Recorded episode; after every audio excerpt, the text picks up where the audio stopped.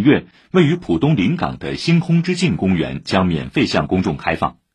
星空之境是上海最大的海绵公园，占地面积达五十四万平方米。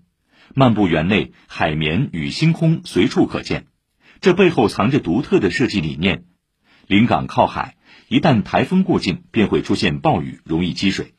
这些看似麻烦的雨水，其实是城市的宝贵资源。为了收集和净化这些雨水，星空之境设计了不同形式的会呼吸的海绵，在下雨时吸水、蓄水、渗水、净水，在必要时再将蓄存的水释放并加以利用。